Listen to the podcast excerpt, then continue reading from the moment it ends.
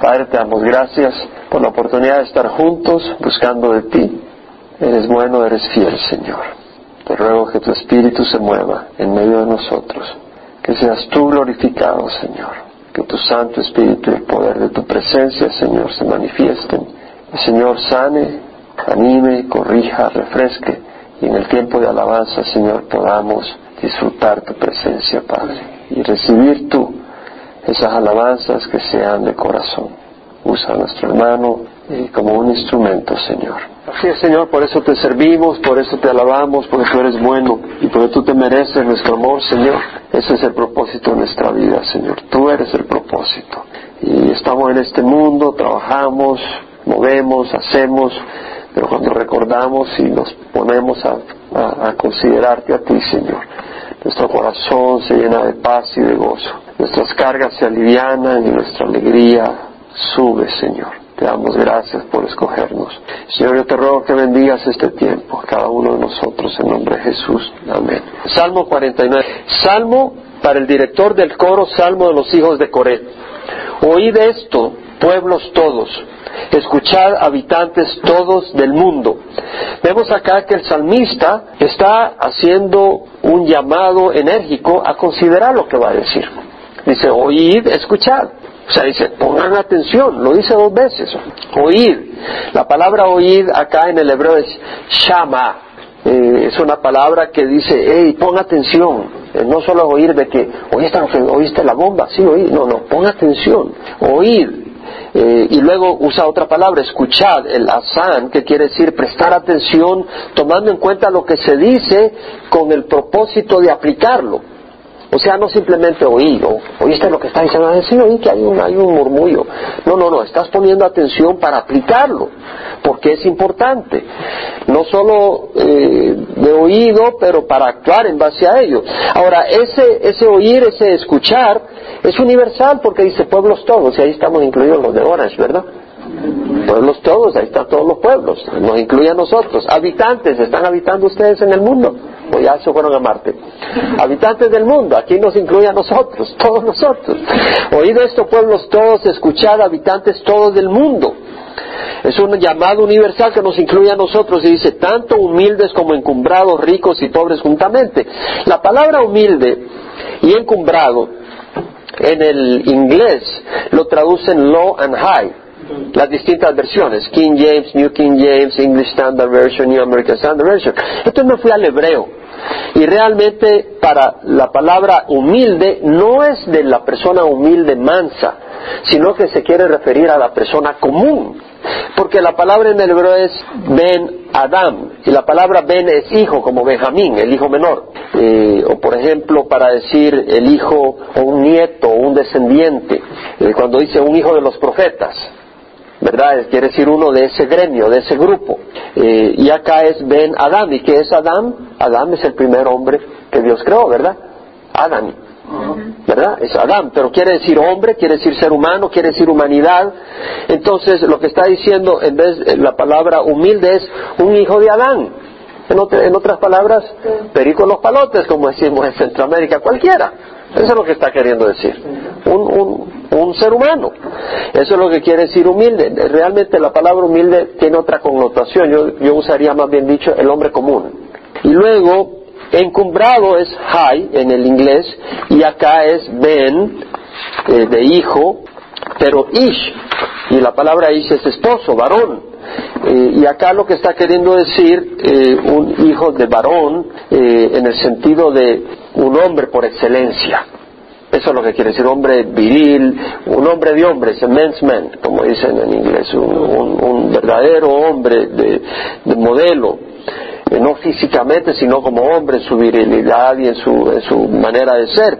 Entonces está diciendo una persona común o una persona notable, un valiente. Eh, dice, escuchad, ya sea que seas una persona común, una persona notable, ya sea rico o pobre.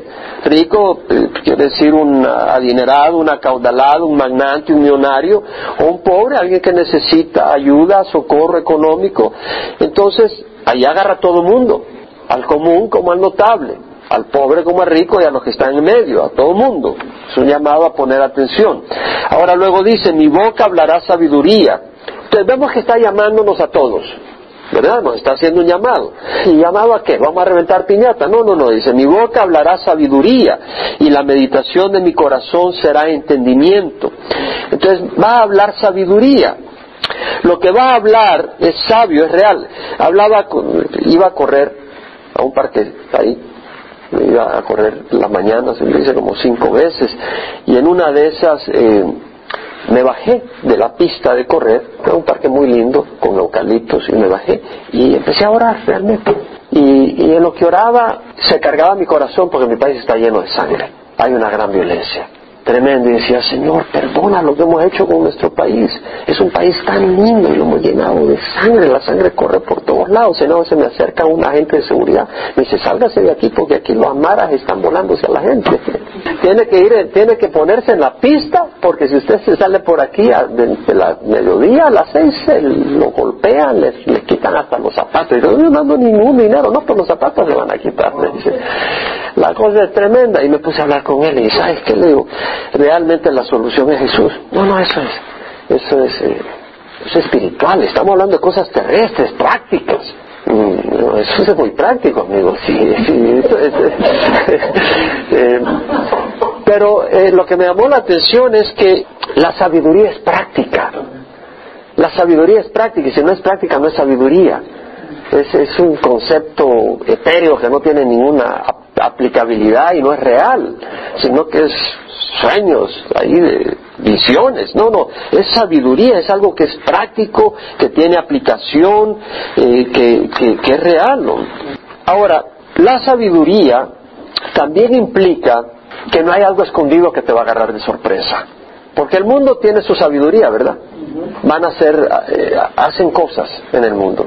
Y, hay alguna sabiduría, algún provecho, pero no se dan cuenta que después viene y te muerde. O sea, no hay una verdadera sabiduría porque no estás considerando todas las cosas. Y hay cosas escondidas y entonces ese actuar no es sabio, es necio. Pero la sabiduría de la que él está hablando es una sabiduría que no tiene sorpresas negativas, que es una sabiduría verdadera. Es una verdadera sabiduría con una aplicación práctica. Y, luego dice, mi boca hablará sabiduría y la meditación de mi corazón será entendimiento. Entendimiento está hablando de que hay un conocimiento de lo que se está diciendo, que es muy distinto a una insensatez, a una simpleza, a una torpeza, a un disparate, a un desacierto, a una ignorancia de lo que se menciona, o de las consecuencias, o de lo que permanece. Hay un verdadero entendimiento. Eso es lo que dice. Entonces mi boca hablará sabiduría y la meditación de mi corazón será entendimiento. Inclinaré al proverbio mi oído. ¿Qué quiere decir inclinaré al proverbio mi oído? Con el arpa declararé mi enigma. La palabra proverbio en el hebreo es mashal, está hablando de una parábola, una similitud, una canción o poema, donde los versos exhiben un paralelismo.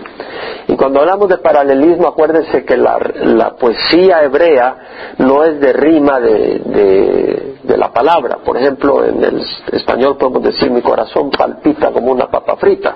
Ahí palpita y papa frita hay una rima. ¿Sí, sí me entienden? Esa es una rima por ti palpita mi corazón una papa frita, es una rima, ¿verdad? Pero en el hebreo no, la rima es del concepto. Un concepto se emite y luego viene otro concepto que lo refuerza con otras palabras. Entonces, cuando está diciendo, eh, inclinaré al proverbio, está diciendo, voy a entender este tema y aquello que refuerza el concepto, aquello que es un contraste y voy a expresar algo que realmente es con sabiduría. Y con el arpa declararé mi enigma. Ahora ya está hablando de un enigma. Y cuando hablamos de un enigma, estamos hablando de un dicho difícil de penetrar o algo que lo deja a uno perplejo y sorprendido o asombrado. Por ejemplo, es cuando decimos adivina, adivinador y uno viene y ya dice la adivinanza. Entonces la persona dice, bueno, no sé cómo, ya, ya cuando le dice, ah, caramba, sí, de veras que sí, nunca saben ustedes de eso. Sí, no, sé, en distintos países es distinta la cosa. Pero entonces cuando uno ya le, le dicen el enigma, uno dice, sí, de veras que sí, cabrón, qué sorprendente. Lo que está diciendo acá es que él va a aplicar una, un, un conocimiento, pero lo que va a decir realmente es como algo secreto que uno no lo considera. Y cuando uno lo considera dice, hombre, qué interesante, de veras que sí. Y eso es lo que vamos a decir ahora, vamos a leer. Y empieza en el versículo 5, que dice, ¿por qué he de temer en los días de adversidad, cuando la iniquidad de mis enemigos me rodee, de los que confían en sus bienes y se jactan de la, de la abundancia de sus riquezas? Dice, ¿por qué he de temer en los días de adversidad? Vez tras vez, la palabra del Señor nos anima a no temer. Y realmente, si tú eres honesto, es posible que hoy aquí, estando sentado, estás teniendo temor de algo.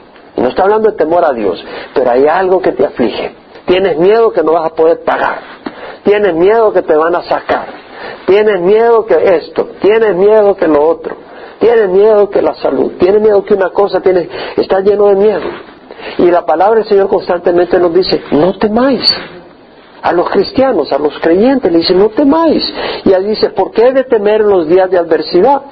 Cuando consideramos en Génesis 15.1, tenemos que Abraham, el padre de la fe, acababa de luchar contra los reyes de Mesopotamia, el de Sinar, el de Elam y otros dos reyes, porque habían ah, capturado, habían peleado contra los de Sodoma, Gomorra, habían capturado a su sobrino Lot, entonces Abraham sale corriendo y, y los vence.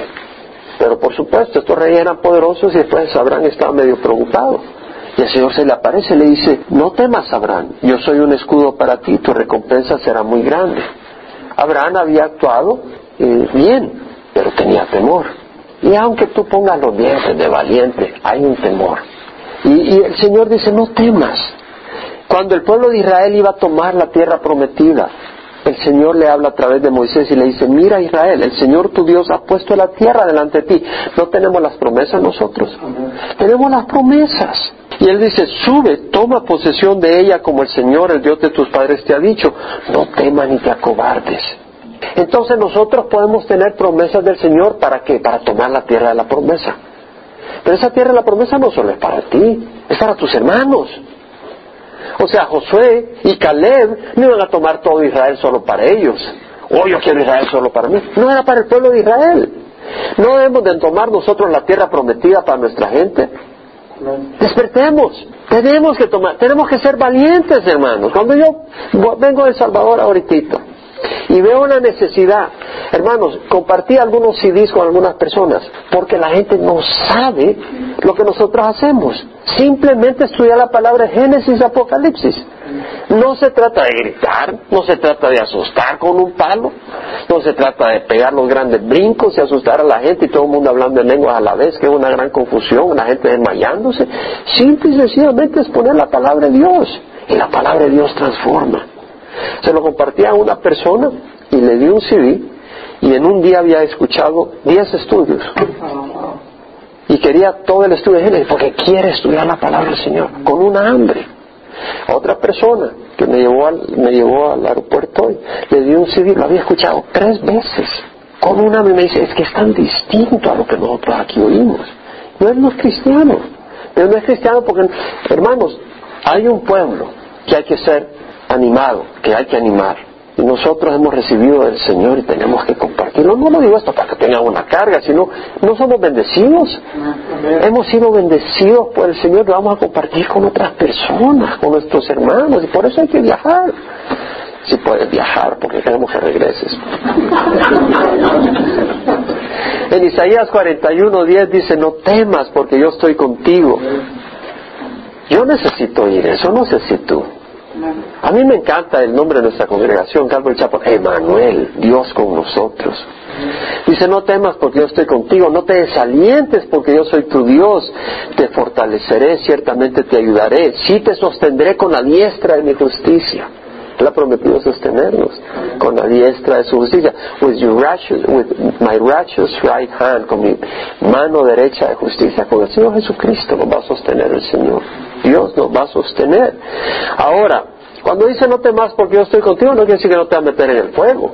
Y no quiere decir que no puede que te maten y que te traicionen y que te tiren zapatazos y, ya, pregunta a los que murieron, a los primeros creyentes.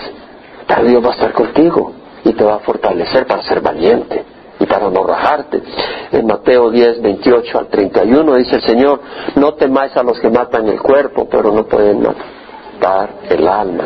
Más bien temed aquel que puede hacer perecer tanto el cuerpo como el alma en el infierno. Luego dice, no se venden dos pajarillos por un cuarto, y ninguno de ellos cae a tierra sin permitirlo a vuestro Padre Celestial. Y hasta los pelos de vuestra cabeza están todos contados. Para, y tal vez para mí es fácil, para el Señor eso. Y luego dice, pero vosotros valéis mucho más que muchos pajarillos. Entonces el Señor, el Señor nos ama. ¿Por qué nosotros somos tan duros para entender que el Señor nos ama? Que el Señor nos bueno, Él se está haciendo todo para que nosotros entendamos.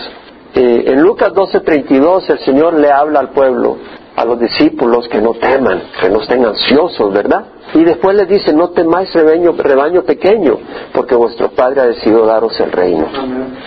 Dice, no os preocupéis por qué comer, qué beber, o con qué nos vestiremos. La vida es más que lo que uno come, el alimento, y el cuerpo lo que uno viste. Y bueno, el Señor nos habla de las aves del cielo, no siembran ni ciegan ni recogen graneros, sin embargo vuestro Padre Celestial las alimenta, no sois vosotros de mucho más valor que ellas. El Señor nos dice que no estemos ansiosos. Bueno, es muy fácil oírlo, pero por eso tenemos que escuchar y, y meditar en estas cosas para reconocer que el Señor es nuestro Dios y no tenemos por qué estar ansiosos. Entonces dice, ¿por qué de temer en los días de adversidad? Ahora, la palabra adversidad acá quiere decir iniquidad, perversión, criminalidad. Viene de una palabra que quiere decir estar doblado, torcido, distorsionado, pervertido. En otras palabras, ¿por qué de temer en los días donde imperan los perversos sin temor a Dios? Ahora, la palabra del Señor dice, ¿verdad? Pablo dijo, yo sé que en mí es decir en mi carne no habita nada bueno porque el querer está presente en mí, pero el hacer no, porque el bien que quiero hacer no hago y el mal que no quiero practico, miserable en mí, ¿quién me librará de este cuerpo de muerte? Bueno, los miserables, los que están haciendo maldad, son los que no han conocido el poder de Dios para poder poner a muerte esa carne. Y está el mundo lleno de esa gente. No solo, de los, no solo está lleno de los que quieren hacer el bien pero no pueden porque no tienen al Señor, sino que está lleno de gente que quiere hacer el mal y no quiere hacer el bien. Y bueno, vi unas cosas tremendas ahora realmente en, El Salvador y dentro de las cosas que veía, nada menos el fin de semana mataron a 15, 15 homicidios en un país de 8 millones de personas, más o menos. Es como que si en Estados Unidos el fin de semana hubieran asesinado 450 personas. Ese era el, equivalente. Y luego leo en el periódico ayer, estaba ayer o anteayer, estaba leyendo, pastor acusado de violar a 15 niñas de 12 años y menos. En El Salvador. Y digo, ¿cómo es posible, Señor? Porque hay gente que tiene hambre de Dios. Y luego lee esas cosas y dice, no, no tiene nada que ver con esas iglesias. Y luego van a la iglesia tradicional que está más muerta. Porque tiene la apariencia de que está viva. Que está viva. Yo me preguntaba a alguien, y me, sorprendió, me dice, Jaime, lo que tú dices es lo mismo que está en la iglesia tradicional. Oh, hermano, le digo, déjame que termine este libro y te voy a dar la primera copia. No es así. Entonces dice, ¿por qué de temer en los días de adversidad, en los días de perversión? Vivimos pues en tiempos de iniquidad, de perversión, de asesinatos a sangre fría, violaciones, inmoralidad. Realmente es terrible los días que vivimos. No sé quién me dijo hace poco que Ricky Martin había dicho que había tenido una relación homosexual y que no sé qué. Y yo digo, hombre, estos son los héroes de la juventud, de la cultura latina. ¿O me va a decir que no? Estos son los héroes, estas son las figuras que dirigen y, y ¿cómo es posible que este hombre esté hablando así? Es un despelote lo que está ocurriendo las drogas, la injusticia, no hay temor a Dios, pandillas, explotación, engaño, crisis económica, gobernantes que ganan mucho dinero y gastan millones de dólares en campañas políticas, cuando la nación está en quiebra económicamente. Y el salmista dice, bueno, ¿por qué de temer en los días de adversidad? ¿Verdad que cuando oímos todas las noticias nos afligimos? Si tú no te afliges, ¿qué pasó? Algo tienes que sentir cuando ves todo lo que está pasando, te afliges.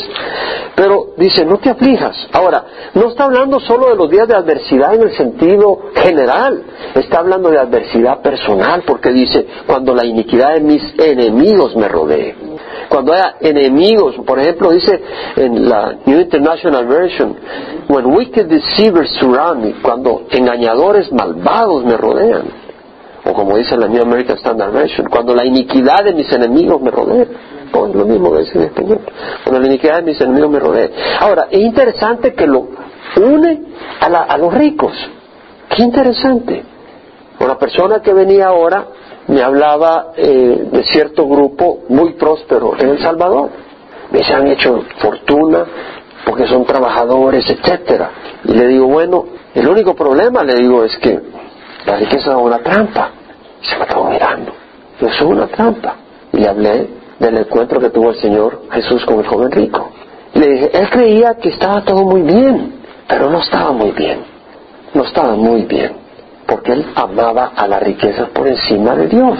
Y la riqueza se había vuelto su Dios, su fuente de poder, su fuente de seguridad. Ya la seguridad era a través de las riquezas, no era el Señor. Y estaba separado el reino de, Dios, de los cielos. Y si, vas, si lees la historia cuando el Señor habla de Lázaro y del rico, y cómo él tenía mucho dinero y tenía fiestas todos los días, y Lázaro estaba a la puerta, comiendo las migajas, los perros le lamían las llagas, y el rico se fue al, Seol, pero en el lugar esperando el castigo eterno. No era por sus riquezas que se condenó, pero era porque sus riquezas no las usó para la gloria de Dios. Y cuando tú no usas algo para la gloria de Dios, es para la gloria de Satanás. ¿Cierto? Pues no hay término medio. Bueno, él aplica a los ricos y es que lo que pasa es, y no en términos generales, pero muchas veces, que los ricos y poderosos tienen poder económico, influencia social y política para afectar leyes a su favor, sin importar a los pobres. Tienen manipulación en el campo económico social sin ninguna sensibilidad hacia los pobres. Compran a los jueces muchas veces, a los legisladores, a los alcaldes. Los pobres sufren. Los ricos y poderosos dan mordidas muchas veces, sobornan a la gente y los pobres son sus víctimas. O si alguien se les pone de frente en un proyecto que tiene, se aseguran que esa persona la mueven de lado. Si hay un proyecto para establecer un negocio, unos edificios acá, y acá hay alguna gente pobre que tiene sus champitas, de alguna manera los desplazan, porque el poder económico les permite hacer esas cosas. En Santiago 2, 5, 6 dice la palabra del Señor, hermanos míos, amados, escuchad, escuchad. No escogió Dios a los pobres de este mundo para ser ricos en fe. Eso lo dice el Señor. Y herederos del reino que Él prometió a los que le aman. Pero vosotros habéis menospreciado al pobre. Y eran pobres los que estaban oyendo este mensaje. ¿Y cómo menospreciaron al pobre? Cuando llegaba alguien bien vestido, con mucha joya, le daban un puesto especial, como que si era de mayor valor. Y dice, estás menospreciando al pobre, ¿no son los ricos los que os oprimen y personalmente os arrastran a los tribunales? Eso está en el libro Santiago. Entonces vemos que el Señor está hablando de algo muy importante. Ahora, habiendo dicho esto, oíd, escuchad, mi boca va a hablar sabiduría, voy a hablar entendimiento, voy a declarar un enigma, todavía no ha declarado el enigma, ya lo va a declarar. Pero dice, ¿por qué he de temer? Ahí empieza a explicar, ¿por qué voy a tener miedo en los días difíciles? Sociales, económicos, de crimen y aún personales. ¿Por qué? Dice. Y ahora viene, dice. Nadie puede en manera alguna redimir a su hermano, nadie. Quiere decir que ninguno de nosotros puede redimir a nuestro hermano.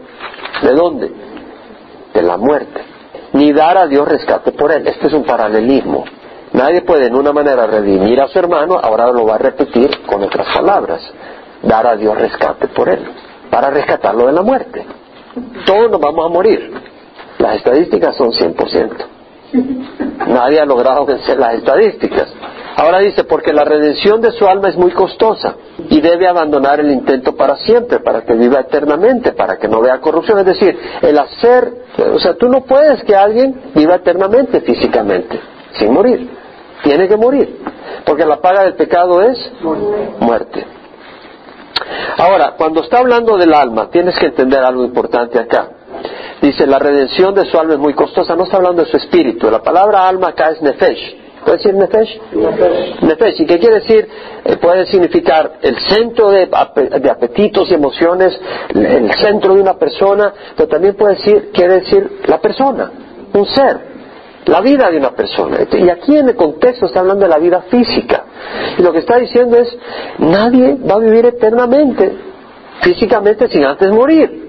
Ahora, Habiendo dicho esto, bueno, en Hebreos 9:27 dice, está decretado que los hombres mueran una vez y después de esto el juicio. Está decretado. Está decretado. Ahora, en el versículo 10 dice, Él ve que aún los sabios mueren, el torpe y el necio perecen de igual manera. Aquí está dando su enigma. Tanto uno como otro mueren. Y, y está hablando del sabio. Estaba hablando con alguien, sí, ayer, con esta muchacha. Estaba hablando ayer y me dice, Jaime, pero mira, este médico pediatra tan bueno, eh, servía, ayudaba y murió, me dice. Digo, todos vamos a morir. Y bueno, voy a entrar más en la conversación, pero el punto es, mueren los sabios y muere el torpe. Ahora, la palabra sabio, wise man, es, quiere decir una persona sabia, un habilidoso y capaz en su campo, ya sea un experto en, en el arte, hace obras de arte con una precisión, o una persona que es un artesano que hace unas artesanías increíbles, o es un médico que ha sacado estudios y, se ha vuelto un experto y es un fabuloso cirujano, neurocirujano o, o pediatra o lo que fuera, increíble, un herrero que hace unas estructuras metálicas o un alfarero hace unas cerámicas, ¿no? Dice, eh, eh, una persona habilidosa, pero muere.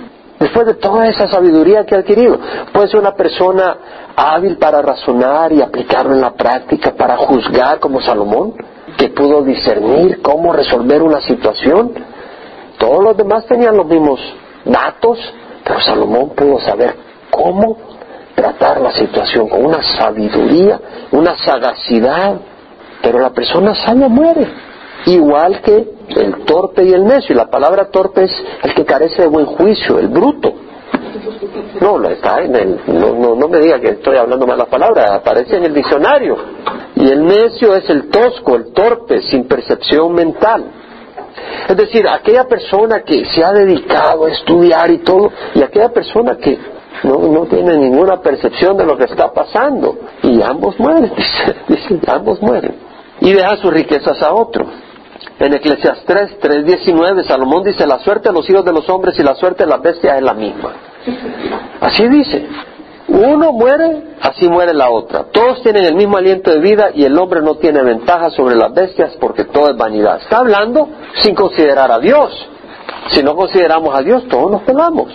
Eclesiastés 2.15, dije yo en mi corazón, como la suerte del necio, así será también la mía. ¿Para qué pues me aprovecha haber sido tan sabio? Y me dije, también esto es vanidad.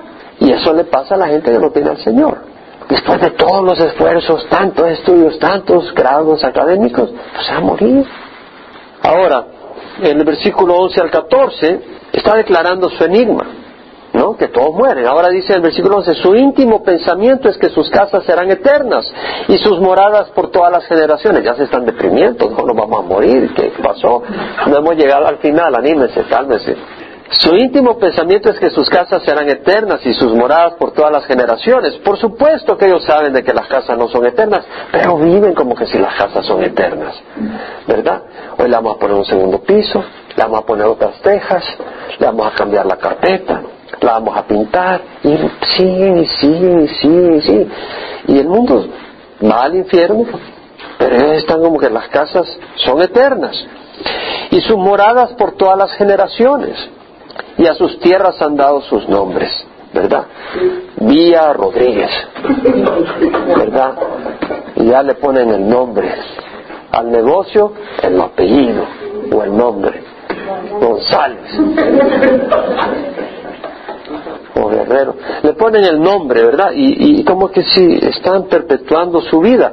Y luego dice, mas el hombre en su honor o su vanagloria no permanecerá, es como las bestias que perecen. Este es el camino de los insensatos y los que después de ellos aprueban sus palabras. Como ovejas son destinados para el Seol. No, amigos. Quiero aclarar, las ovejas no van al Seol, pero el Seol es un símbolo de la muerte. Ahora las personas al morir van al Seol, los que no tienen a Cristo. Ahora, lo que está diciendo, y la muerte los pastoreará, está personificando la muerte. Es decir, la persona eh, va, a estar eh, gobernada por la muerte. Una vez muere, su cuerpo va a estar gobernado por la muerte, se va a deteriorar y su espíritu va a estar gobernado por la muerte. Pero acá viene algo maravilloso. Una revelación increíble. Los rectos los regirán por la mañana. Algo increíble. Esta es una revelación increíble. Los rectos los regirán por la mañana. Los rectos es la persona correcta, la persona justa. Los regirán, tendrán dominio, reinarán. Y la palabra mañana es al fin de la noche, al venir la luz del día, al salir el sol. Cuando venga Jesucristo, vamos a reinar con el Señor. Su forma será para que el Señor la consuma, es decir, aquello. Entonces está refiriendo al que no tiene concepto de Dios. Su forma será para que el Seol lo consuma. En otras palabras, el Seol se enseñorea de esa persona. De modo que, que su morada está lejana. Su habitación está lejana. Pero Dios redimirá mi alma del poder del Seol, pues Él me recibirá. ¡Qué tremenda profecía! Es una tremenda profecía. Este hombre está hablando un enigma y aquí lo está declarando y te sorprendes. Porque acuérdate que está en el Antiguo Testamento. Y en el Antiguo Testamento está hablando de la resurrección y está hablando que a dónde vamos a ir. Dice, Dios redimirá mi alma del poder del Seol. Es decir, el Seol no se va a enseñorear de mi alma. Y Él me recibirá, voy a estar en la presencia del Señor. Y esa es una promesa tremenda del Señor que nosotros debemos de recordar. En 2 Timoteo 2, 11 al 12 dice, palabra fiel es esta, que si morimos con Él también, viviremos con Él. Y si perseveramos, reinaremos con Él. ¿Y sabe qué es, qué es lo que? Yo se lo voy a repetir de nuevo, hermanos. Perseverar es clave en el camino del Señor. Perseverar es clave. No se trata de empezar, claro que hay que empezar, pero con eso no basta. Tú tienes que perseverar. Y no me importa que tengas 30 años de caminar con el Señor. Es fácil rajarse. Y si no te descuidas te vas para atrás. Hay que perseverar. Hay que poner todos tus esfuerzos. Y el Señor es fiel. El Señor es fiel. El Señor, el Señor tiene promesas, pero necesitamos continuamente en humildad clamar al Señor. No, en este mundo no, la, no, no, no triunfas si no pasas clamando el nombre del Señor. Es la única manera de perseverar, porque te pone en el fuego. se necesita al Señor. Si le negamos, Él nos negará. Y si somos infieles, Él permanece fiel. Si nosotros le damos la espalda al Señor y hacemos nuestro Mickey Mouse, el Señor, el Señor va a ser fiel. Pero no quiere decir de que nos va a salvar. Si nosotros no perseveramos con el Señor, no vamos a condenar. ¿Y sabes qué? Eh, fieles son las heridas, el amigo. ¿Cierto? Hablaba con una persona con mucho amor le compartía que tenía que poner en orden ciertas situaciones en su vida. Y lo que más me sorprendía, lo que más me sorprendía, que ningún pastor ni ningún amigo se lo había dicho. Yo digo, ¿cómo es posible? Oye, si nosotros amamos a alguien, no quiere decir que andar buscando los errores de alguien, pero si alguien no está bien, un verdadero amigo te ayuda y te dice, está mal mi amigo. Eres enemigo de Dios mientras no pongas esto en orden. Tenemos que hacer eso. En Apocalipsis 2, 26, 27 dice al vencedor, al que guarda mis obras hasta el fin, al que guarda las obras. ¿Cuáles son las obras? La obediencia al Señor. Le daré autoridad sobre las naciones. Vamos a reinar con Él. Y la regirá con vara de hierro como los vasos de alfarero son hechos pedazos, como yo también he recibido autoridad de mi Padre. Y en Apocalipsis 3, 21 dice, al vencedor le concederé sentarse conmigo en mi trono, como yo también vencí y me senté con mi Padre en su trono.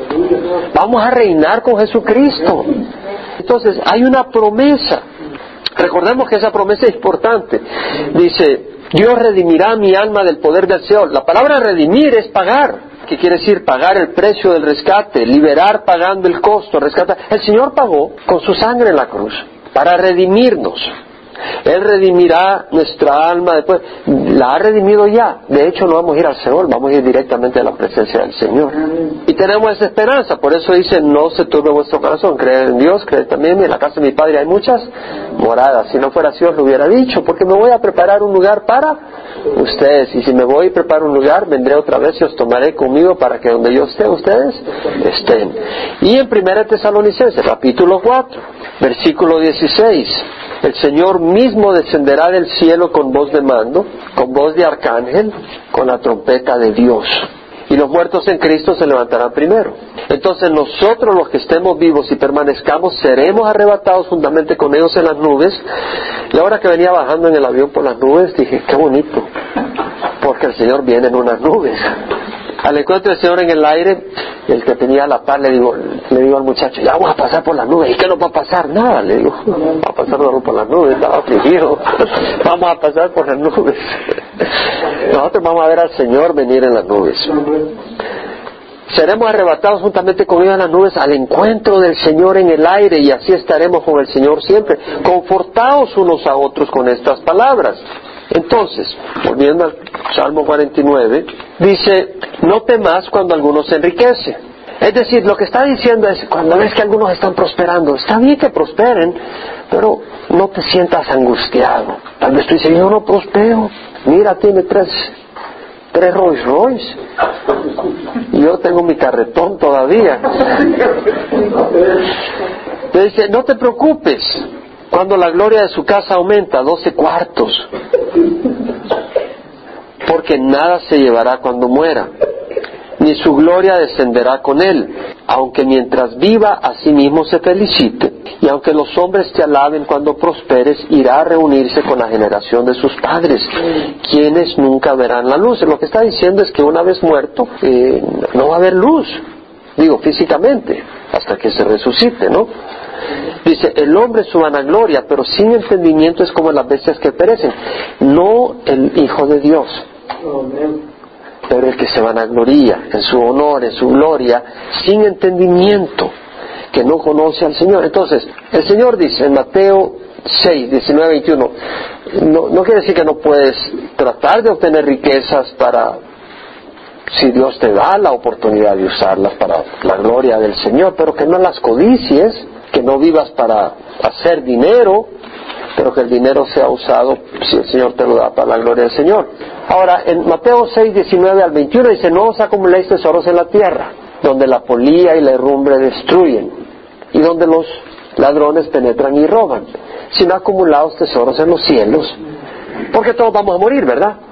Entonces, si nosotros tenemos entendimiento, vamos a acumular tesoros en el cielo, porque los de la tierra no los podemos llevar, pero los del cielo sí nos van a encontrar cuando nosotros lleguemos. Entonces dice, no acumules tesoros en la tierra, sino acumulados tesoros en el cielo, donde ni la polía ni la herrumbre destruyen, y donde ladrones no penetran ni roban, porque donde está tu tesoro, ahí estará también tu corazón. Ahora, ¿qué es un tesoro? Un tesoro es algo que tú valoras como algo precioso. Entonces, un bloque de 40 libras de oro, tú entiendes que tiene un gran valor, porque sabes de que es un material precioso, es un metal, metal noble, no se corroe, hay una gran demanda, se usa en muchas aplicaciones, se usa en la industria electrónica, en la industria de computadoras, lo usan en muchas aplicaciones, el oro se usa mucho y es carísimo. Entonces tú sabes ese valor y porque tú sabes ese valor, si heredaste un bloque de 40 libras, tú lo cuidas como un tesoro porque es un tesoro. Ahora, si tú tienes una enfermedad mortal y hay una medicina que tú sabes que es la que te mantiene vivo, esa medicina para ti es un tesoro. Tú la aprecias y esa medicina vale mucho para ti, pero tú sabes que tu vida depende de esa medicina y tú la cuidas, tú la proteges, tú no permites que te la roben. Y hay una vida eterna y debemos de valorarla, debemos de tener entendimiento que tenemos una vida eterna y que hay que valorarla y hay que hacer todo nuestro esfuerzo para proteger el éxito de que vamos a tener una eternidad exitosa y bendecida porque es toda la eternidad. Tenemos que valorarla, tenemos que atesorarla. Tenemos que atesorar esa vida. El Señor dijo que si uno pierde su alma, ¿de qué sirve que haya ganado el mundo entero? Bueno, no temas cuando alguno se enriquece, ya leímos eso, el hombre es su vanagloria, pero sin entendimiento es como la bestia que perecen. En Hebreos 11, versículo 8, leemos que por la fe Abraham, al ser llamado, obedeció saliendo para un lugar que había de recibir como herencia y salió sin saber a dónde iba. Entonces vemos que Abraham salió para un lugar, hablaba con otra persona y le decía, ¿sabes qué le decía? El siervo de Dios no establece un reino en la tierra. El siervo de Dios es peregrino. El siervo de Dios es peregrino. Yo le digo, yo soy peregrino. Yo realmente soy un peregrino. No ponga a pensar, desde que recibí al Señor me volví en un peregrino. Andado de aquí para allá, físicamente, literalmente, pero realmente no, no me he enraizado en este mundo. Y le digo, esa es la característica de todo siervo de Dios. El siervo de Dios no establece residencia en este mundo. O sea, estás viviendo acá, pero no es tu, no es tu morada final. El verdadero siervo de Dios. Y eso es lo que hablaba con una persona. bueno, no voy a entrar más detalle en la conversación, pero leemos, por ejemplo, cuando el Señor se le apareció a Abraham y le dijo, vete de tu tierra, entre tus parientes, de la casa de tu padre, a la tierra que yo te mostraré, haré de ti una nación grande y te bendeciré y serás de bendición. Bendeciré a los que te bendigan y al que maldigan, al que te maldigan maldeciré y en ti serán benditas todas las familias de la tierra. Y Abraham salió. ¿Por qué? Porque atesoró la promesa. Atesoró la promesa y dejó de ser como las bestias que mueren Mira lo que pasó con Abraham, porque él entendió, porque él atesoró, porque él tuvo sabiduría, el temor a Jehová el principio de la sabiduría, porque él entendió lo que estaba en juego. Entonces, este hombre abrazó esa promesa y el versículo 9 de Hebreos 11 dice, por la fe habitó como extranjero en la tierra de la promesa, como tierra extraña. Tienes entendimiento, cuando muera no vas a morir como un animal porque tienes entendimiento y tú vas a habitar como extranjero en los USA, ¿no?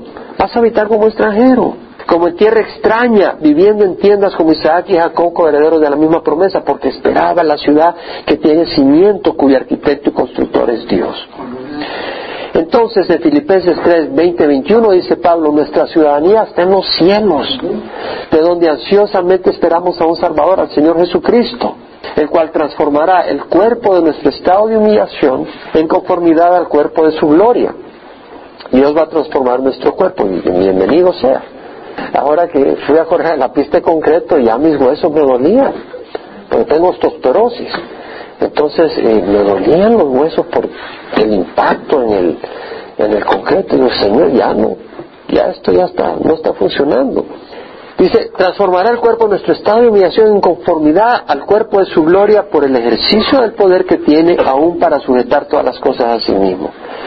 Entonces en Hebreo 10, 35, 36, ahí terminamos, dice, no desechéis vuestra confianza, la cual tiene gran recompensa. Tenéis necesidad de paciencia para que cuando hayáis hecho la voluntad de Dios, obtengáis la promesa. Entonces, leímos el Salmo 49. En resumen, él tiene un enigma. Y el enigma es que tanto los ricos como los pobres, los comunes como los notables, van a morir y van a dejar sus riquezas a otros. Y que como muere el hombre, muere la bestia, igual. Pero dice, pero los rectos gobernarán al salir en la mañana, al venir el Señor. Y que Dios redimirá nuestra alma, ya la redimió, y que Él nos va a recibir. Entonces nosotros necesitamos perseverar porque el que no persevera no va a heredar esto. Hermanos, nuestro camino es de perseverar. Podía leer tres salmos, pero no se trata de leer. Yo creo que es importante, muy importante en esta cultura llena de codicia, llena de avaricia y ahora con tanta maldad que nos rodea, recordar de que no nos preocupe toda la codicia de la gente. Con simplicidad de corazón nos enfocamos en el Señor él es nuestro tesoro. Y a servirle y a vivir para Él y a perseverar. Tal vez tienes 10 años, 20, 30, pero si tú no perseveras, hoy te quedas fuera y quedas descalificado. Muchos han sido descalificados. Padre, yo te ruego que nuestras vidas sean un agradable aroma en tu presencia. Una vez más, Señor, gracias que si bien este cuerpo tiene que morir y tiene que morir porque es un cuerpo malvado, todos tenemos un cuerpo que tiene tendencias pecadoras y tiene que morir, pero tú nos has dado un espíritu nuevo y nos has dado el Espíritu Santo para poner a muerte las obras de la carne. Tenemos la lucha, tenemos las tentaciones, pero da el Espíritu para decir no. No somos esclavos de las pasiones de este cuerpo. No somos esclavos de la codicia, de la inmoralidad y de otras cosas que habitan en este cuerpo, porque habitan en nuestro cuerpo, pero no gobiernan nuestras vidas, porque nos has dado tu espíritu. Y yo te doy gracias, Señor. Y te ruego que refresques cada corazón que está aquí, Señor. Ayúdales a no considerar su camino dependiendo de la dificultad pero dependiendo del Dios que nos ha llamado, porque más grande es que está en nosotros que el que está en el mundo. Y si Dios por nosotros, ¿quién contra nosotros? Y como Pablo podemos decir, todo lo puedo con Cristo que me fortalece.